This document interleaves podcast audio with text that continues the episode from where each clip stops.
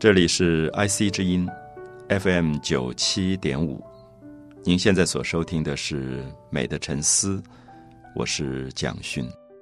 在人类复杂的感官世界里，我们谈过了嗅觉，我们谈过了味觉，我们提到味觉是我们感官里非常重要的一个基本的存在，所以我们常常用到品味。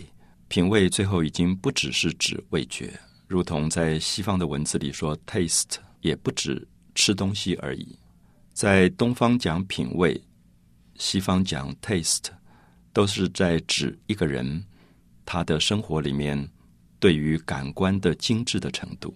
我们说这个人吃的很有品味，我们说这个人听的音乐很有品味，我们说这个人家里的摆设很有品味，这个品味都。已经提高到变成一种感官精致的赞美，甚至我们说诗品、画品，在古代有一本书叫《诗品》，是把不同的诗做品味上的排列，有上品、有中品、有下品；也有一本书叫做《画品》，把不同的绘画创作分为上品、中品、下品。意思是说，有很多画家，有很多人在画画。历史上有很多的画留下来，可是有些画是上品，有些画是下品。也许技巧很好的人，并不见得是上品；也许技巧并不好的画家，反而是上品。那么品就跟技术并没有关系，品说的是感受，是他心灵上的美。有时候一个画家淡淡寥寥几笔，我们说品味极高，是因为他的心灵达到了一个状态。有些画家技巧非常好，反反复复画的跟照片一样，可是别人会说非常的匠气，品味太差了。那么都是说美跟术并不是同一件事情，美术是通过术的学习，最后达到美的境界。美是一种境界，是一种生命的状态。空有技术，其实是无法达到美的。所以我们重新去玩味。品味这两个字，玩味西方所说的 taste 这个字，也许会发现我们的感觉世界不断在爬升，逐渐的提高，从物质提高到成为一种精神存在的状态。所以，我们讲心境、讲意境、讲境界，都是在讲美的一种存留的状态。当然，美非常不容易讲清楚，因为它是一种感受。可是，我们一直希望在我们的生活周遭，除了理性的教育，我们也应该重视感觉的教育。一个理性特别发达而感觉的世界无法发展的人，其实是不完全的。有一天，他无法整理自己的快乐或者不快乐。他快乐的时候，他不知道怎么样去把这个快乐扩大、延长，去跟别人分享；他不快乐的时候，也不知道怎么样把这个不快乐能够去跟别人分担，如此理性的生命就会碰到一个牛角尖。所以我们常常看到，在理性的世界里面非常成功的人，可能在感性的世界里面会一塌糊涂。在生活面临到需要用感性去解决问题的时候，往往一筹莫展。所以，也许我们会觉得，在许多先进的国家。对于美的重视，对于美学教育的重视，都是因为在经验里发现一个纯粹理智的世界、纯粹理性世界的不够，也发现纯粹理性世界造成的很多的弊病，跟人最终越来越不像人的这种痛苦，而试图用感性的世界把人重新救赎回来。所以，也许重点并不在于听音乐、看画。看电影、读小说、读诗，我觉得艺术只是美的一部分而已。美其实存留在我们生活各个地方，美存留在我们生活当中。我们可以去看夕阳，看花的开放；我们可以去聆听下雨的时候雨滴打在河水上的声音；我们去感觉到月亮的光；我们去触摸沙地、海滩沙子。里面水分的这种饱满，这些遍布在我们嗅觉、视觉、听觉、味觉、触觉各个领域的一些感官世界，当它丰富起来以后，你会发现整个生命才有了一个被承担的基础，它才不会觉得只是理智世界的荒凉吧。所以我们在感觉的世界，一直希望大家不只是用理性的方法来聆听、来理解美，不是通过理解的美，其实是一种感受。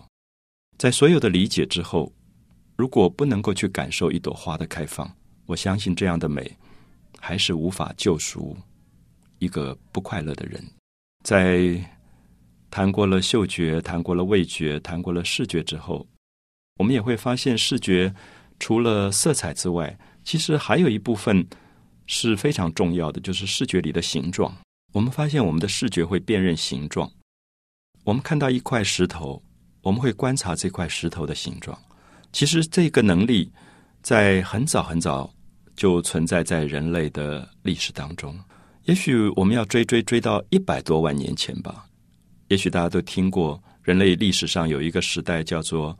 石器时代，那么这个石器时代是说明那个时候的人类还没有国家，还没有文字，甚至还没有很丰富的语言的时代。可是他会用他的刚刚进化的手去触摸一块石头。他在整个大地旷野里行走的时候，他会发现每一块石头有不同的重量。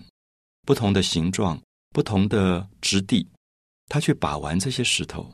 我们不要忘记，这些石头陆续变成了工具，变成了他们用来打野兽、用来做各种砍伐树木的工具。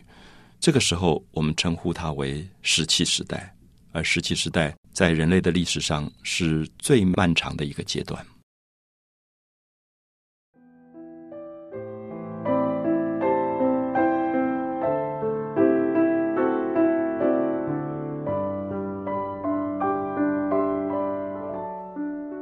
人类在石器里会利用石头的形状做成各种不同的器物。也许大家到一些博物馆里面，或者特别是史前博物馆，我们所说的史前是说那个时候还没有文字啊。通常人类有文字以后，才进入到历史的阶段。那么人类历史的阶段其实很短，大概只有五千年。就是不管是埃及或者中国、印度这些古老的文字。大概只有五千年的历史，可是我们不要忘记，石器时代是可以追踪到一百万年前的。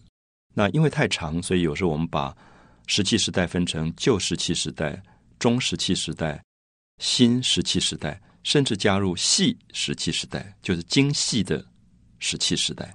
那么这样划分的原因，是因为最早的旧石器时代那块石头放在博物馆里，有时候我们走过去，我们都不会注意到。因为我们觉得很奇怪，为什么会把一块石头放在博物馆的橱窗柜子里面，还打了一个光？那为什么这块石头这么重要？那如果大家下一次在史前博物馆里面看到一块石头，你稍微注意一下，那块石头被保留在陈列柜里，是因为它上面留着人类敲打过的痕迹。就是他看到了一块石头，这块石头不是大自然的石头，他希望利用这块石头来做工具。所以他拿另外一块石头敲打这块石头，最后就打出一些形状出来。那么最简单的，比如说我们叫做髓石，这个髓石是一块有点像鹅卵石啊。如果我们拿一块鹅卵石，然后用另外一块比较硬的石头去打它，你会发现它的边缘会慢慢碎裂。它中间的部分我们叫石核，有点像一个果核一样，中间比较厚，然后它的四边是比较薄的。那四边比较薄，经过人的手用石头敲打以后，就打出了很多的裂痕。我想大家如果有经验，石头敲打以后裂开，它裂开的地方非常的锋利，有点像刀刃一样。所以古代的人就利用这块石头旁边四边比较薄、被打出来的一些锋利的部分，我们说锋跟利都是刀刃的意思。他用它来切割打猎来的野兽的肉。其实也就是我们今天讲的斧头或者刀子，所以我们知道，我们现在讲到斧头、刀子，想到都是金属。可是，在那个时代，石器时代，人类所用的斧头是石斧，石头的斧。那么，所以如果大家下一次在博物馆里面看到这一块石头，史前的石头，上面标记着可能是几万年前的一块石头，你会发现它的名字有时候叫手斧。这个手斧的意思就是人类当时用手拿着的这个斧头，用它来杀野兽，甚至也用它来砍树。所以，我想这个时候我们会发现，人类在通过石头的制作工具了解了形状。这个形状有厚有薄，厚跟薄是一种形状。我们家里的刀子，厚的地方我们叫刀背，薄的地方我们叫刀刃。我们要切割东西的时候，我们一定利用刀刃的部分来切割。我们觉得这是一个很简单的反应，可是不要忘记，这是人类在一百万年前对于形状的非常缓慢的学习。甚至我们看到人类开始辨认出三角形，三角形。我们今天可能有一个武器叫做矛，比如说刺杀别人的矛或者刀子，它都是一边比较大，另外一边比较尖的。它利用这个尖的部分来戳刺，所以有野兽来跟它搏斗的时候，它可以用这个石头打成的一个尖状的东西来刺杀野兽。我们可以说这是一个最早的刀，一把石刀或者石矛。那你用。各种不同的名称称呼它都没有关系，可是重要的是，人类在这个行为里辨认了形状，就是尖可以刺杀，啊，尖可以刺杀。所以我们逐渐提到说，石器时代是人类最早对于造型的一种学习。我们会看到人类在石头上打出了各种不同的形状：石斧、石刀、石镰啊，镰刀。他会开始懂得用这样的一个有点弯月形的石头来割稻米或者是麦子这一类草状的东西，我们叫石镰啊。所以我想我们在很多的原始民族里都看到了这些工具的存在。那么这个存在是说他的脑海里已经有了一个形状的记忆，他知道这样的形状可以做什么东西，所以他开始用他的手去完成了。所以在西方的哲学家像柏拉图，他一直认为人类跟动物很大的不同，是因为他有一个理念的世界，它叫做 idea，就是你心里面希望的那个状态、那个形状。那么最后你会用你的手去把一个物质做到你要的那个程度，那种东西出来。那么这叫做创造，这是一个创造。今天人类的创造已经是不得了的，人类可以在一个高科技的世界里面去组合。非常繁复的一些记忆体，一些 IC 的东西。可是我们不要忘记，人类最早的创造是石头，是在石头上打出他要的圆形、方形、三角形。他制作了这些工具，在一百多万年前停留在人类的历史里面，变成人类跨出来的创造世界的第一步。所以，如果有机会到博物馆去看到这些保留在陈列柜里的石头，也许应该用这样的方法去理解创造第一步的艰难，而且这些形状的记忆变成一直在累积，慢慢慢慢的累积，他开始了解了形状的这个重要。那事实上，我们当然知道形状的发生不只是在人类的世界存在着，在动物的世界，我们知道有时候我们在观察鸟类，鸟类会。用它的嘴巴咬着一根可能比它身体长好几倍的一根稻草。如果你可以追踪这只鸟，你看它衔着这一根草飞到哪里去？它可能飞到屋檐底下，最后利用这个草去做一个巢。它把很多能够找来的草树叶一层一层的编成一个非常完美的巢。我不知道大家有没有看过鸟巢，有没有看过一个蜜蜂做出来的用泥土做出来的窝？有没有看过一只蜘蛛？在树木之间结成的网，其实里面对于形状造型的能力，常常让我们人类叹为观止。我们相信，即使在动物的世界，这种创造的本能已经存在，只是人类是积累了更多更多动物的这种本能，最后他把这个本能变成了他的观念，它可以变成一个观念，然后去复制这个观念，去创造这个观念。所以，当我们谈到形状感觉的时候，我们可能说形状是一个视觉，可是形状本身也最后会是一个观念的记忆。它在我们创造的历史当中是非常重要的一环。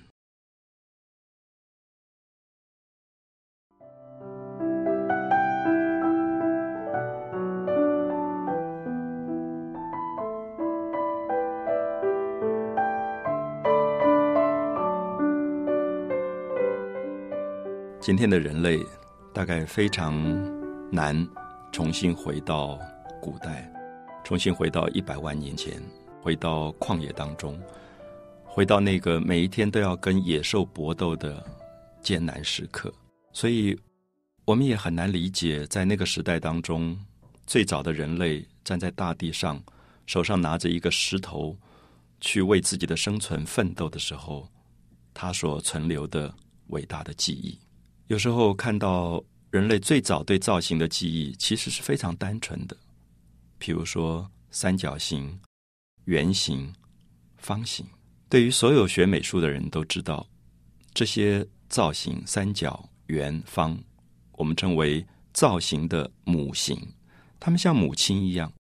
以后千变万化的造型，其实是从这些造型慢慢演变出来的。我们到埃及的时候会看到。有一个伟大的三角是金字塔，它从底部最大的这样的一个地基慢慢往上越来越缩小，慢慢越来缩小，大概仰角在五十一度、五十二度左右，最后向一个最高点集中，形成到历史上今天人类都叹为观止的一个伟大的造型。我们知道这个造型其实是一个陵墓，当时埃及人相信人。是死后可以复活的，所以活的人都住在尼罗河的东边，是太阳出来的地方。死去的尸体都经由船把它运到河流的西岸，埋葬在金字塔里。金字塔一座一座的被盖起来，中间储存着法老王的尸体，储存着一个等待着复活的死亡。所以好几次面对着这样的一个三角形，一个巨大的三角形，它在漫漫尘土里，它在黄沙的沙漠里，变成一个永恒存在的感觉。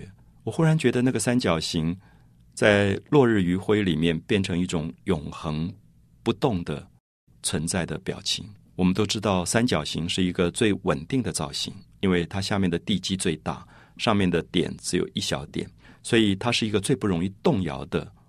最不容易移动的造型，所以三角形在埃及变成了一个符号。这个符号是死亡，是一个等待着复活的死亡。所以它要安安静静的存在在那里，变成一个人无法推动、无法摇动、自然的灾害、自然的地震、水灾都无法动摇的一个力量。所以几千年来，那个三角形还在，它变成了古埃及文明留在大地上一个非常大的愿望。有些民族也许觉得最伟大的永恒，其实并不是三角，因为三角形可能是永恒，是不动。有些民族可能透过他们对于生存的理解，知道动循环才是真正的永恒。特别是可能对于一个长期的农业民族，他发现春天的种子会发芽，到夏天会茁壮，到了秋天。结了果实，你可以收获。到了冬天，一切生命看起来死灭，可是所有的生命都隐藏在大地的白雪之下，等待春天另外一次的复活。在这样的循环里，周而复始，一次又一次，他发现了循环才是永恒。这个时候，他看到了太阳的日出日落是循环，他看到了月亮的盈亏是循环。他开始记录月亮从最细的像眉毛一样细的新月，慢慢慢慢变成圆满的月亮之后，再重新慢慢缩小，这样的一个过程。他开始记录时间，他开始记录月亮的圆缺，最后他会觉得圆是一个最美的造型。他开始提出了圆，他开始觉得圆是圆满，他开始觉得圆。是一个团圆，所有分散的都要相聚，叫做团圆；所有缺陷的，最后可以完成，再一次完成，叫做圆满。我们不知道大家能不能思考，在汉字里面“圆”这个字变成了一个非常特殊的符号，它已经不只是形状，它变成了一种祝福。我们为什么要过一个中秋节？为什么在中秋的时候期待每一年？最圆的那个月亮的夜晚，所有的亲人从很远很远要相聚，聚在一个圆形的桌子四周，叫做团圆。这个字，当它翻译成西方的文字，它是无法翻译的，因为西方的圆并没有这个意思在里面。这个时候，我们才开始思考到，形状本身也并不只是一个视觉上的存在，形状也跟色彩一样，已经包含了非常复杂的文化的记忆，包含了历史上世世代代生存下来的一种心愿。月有阴晴圆缺，人有悲欢离合。当我们读到苏东坡最有名的诗句的时候，他是在一个中秋节的夜晚写给他的弟弟的诗。他说。月有阴晴圆缺，人有悲欢离合。但愿人长久，千里共婵娟。那么，希望所有活着的人都能够共同享有婵娟。婵娟就是月亮，一个中秋节晚上最圆最圆的月亮。所以，这个时候我们会发现，圆这个造型在某一个民族变成了记忆，变成了永恒。它跟埃及的三角形是不一样的符号，所以这样的形状我们会发现，最后它并不纯粹是视觉上的一个造型而已。它跟画家手底下画出来的圆意义并不相同。他会把这个圆努力的用一个最美好的玉把它雕刻起来，外面是圆的，中间有一个孔也是圆的。这个玉你在博物馆常常看到，它叫做玉璧，它是古代。作为人类的领袖的天子，有一天要拿着这个圆去祭拜他的天上的父亲的，要感谢天的，因为里面代表了圆满。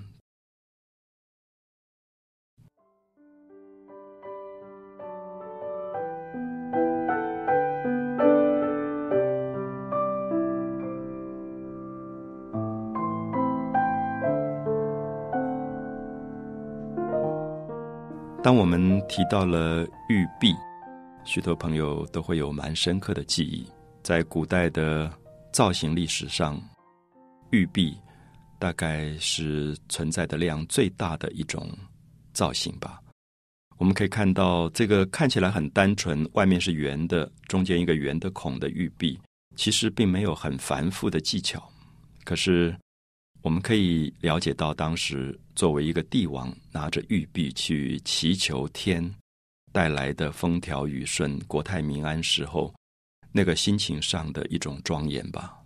所以，也许一块一块躺在博物馆的陈列柜里的玉璧，其实还是会呼唤起我们对于古老的这个造型里面所隐含的深刻意义。我们也可以重新去思考。圆这个字，对我们很不同的一些象征。也许有一次，一个不同文化长大的一个西方的朋友问我说：“为什么你们吃饭的时候总是在圆桌里面围绕着一个圆桌？为什么我们西方人总是长方形的桌子的时候？”我才恍然大悟，这个圆里面有多少愿望的意义在里面？因为对他来说，也许西方人认为。方是一种秩序，方是一种规矩。可是对于另外一个民族来讲，圆是一种团圆，圆是一种循环。生命只要可以延长，它就有了打不败的意义。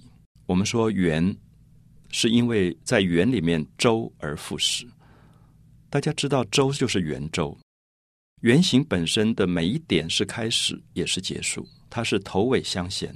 大家再去思考一下，如果是一条直线，直线不管再长，一定有开始有结束。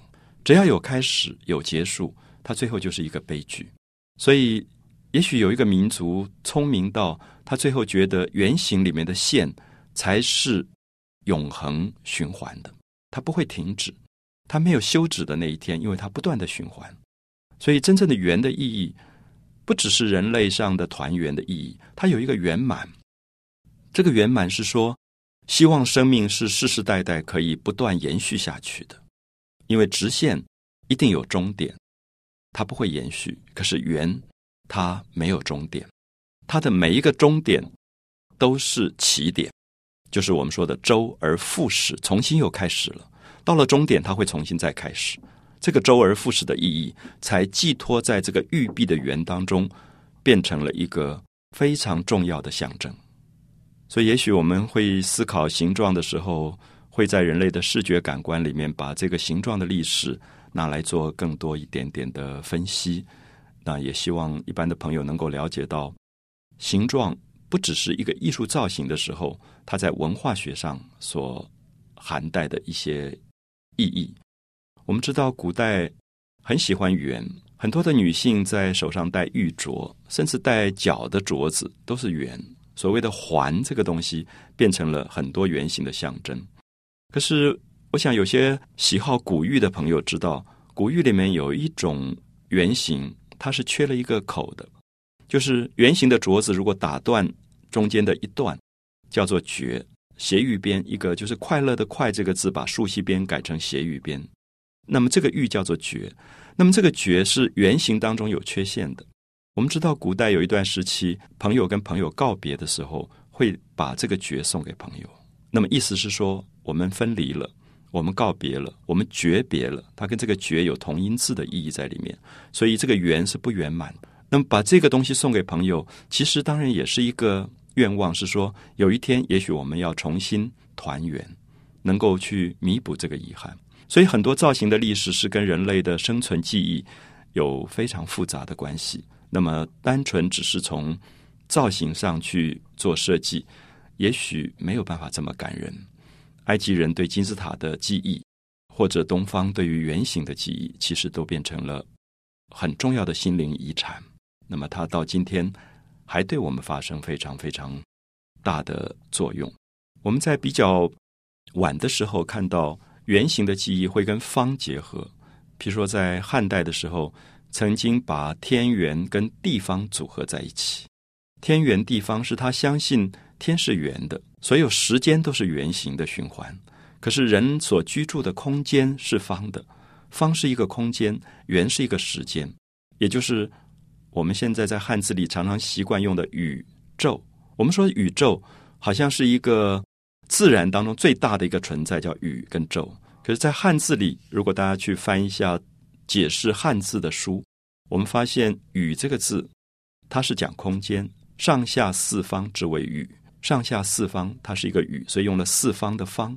那么昼是什么？昼是其实是时间，因为对昼的解释跟定义是说，古往今来叫做昼，古往今来就是时间的意义。所以宇跟昼加在一起，其实是讲两个东西，一个是空间，一个是时间。所以古代的帝王，当他登基做皇帝的时候，他会盖一个公布政令的房子，叫做明堂。明天的明，厅堂的堂，这个明堂是方形的。可是它在外围一定会做一圈水来环绕这个明堂，这个水叫做壁雍，壁是墙壁的壁，去掉底下的土字边，那么雍是雍容华贵的雍，壁雍，壁雍是一圈水环绕在明堂四周，所以我们可以看到古代帝王登基的时候，他就是站在天圆地方之中，代表了人的定位。那么同时汉朝当时做出来的铜镜是圆的，中间有一个方。我想大家也知道，汉武帝的时候铸造了一种钱，叫五铢钱，外面是圆的，里面是方孔。汉朝习惯把圆跟方组合在一起，是因为他发现了圆跟方是宇宙的秩序，是时间跟空间的一个同时存在的状况，也才是人的定位。那圆跟方是什么？如果大家还不理解，我们用最简单的一个方式来提醒大家：我们现在常常说规矩，规矩。规是圆规，它就是圆；矩就是画方形的一种曲尺，一种三角尺，它是方形的、直角的。所以我们看到规矩，我们常常说做人要有规矩。那么规矩基本上还保留了古代对圆跟方结合在一起的一个非常深刻的造型意义。美的沉思，我是蒋勋。